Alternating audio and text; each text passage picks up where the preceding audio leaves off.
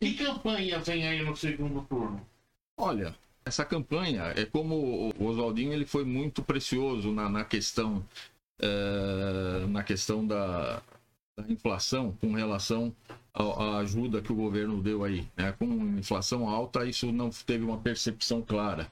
Isso, isso demonstra que ainda as questões locais elas estão prevalecendo sobre aquelas questões que são globais é, é, do mundo todo, né? Então as pessoas costumam olhar mais é, a sua região do que olhar a, a, a, geopolítica como um todo. Eu acho que esse vai ser o próximo passo é, da, das campanhas, né?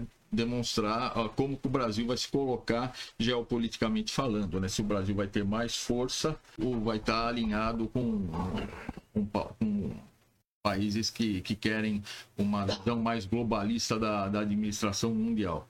Eu acho que esse é o próximo, o próximo caminho.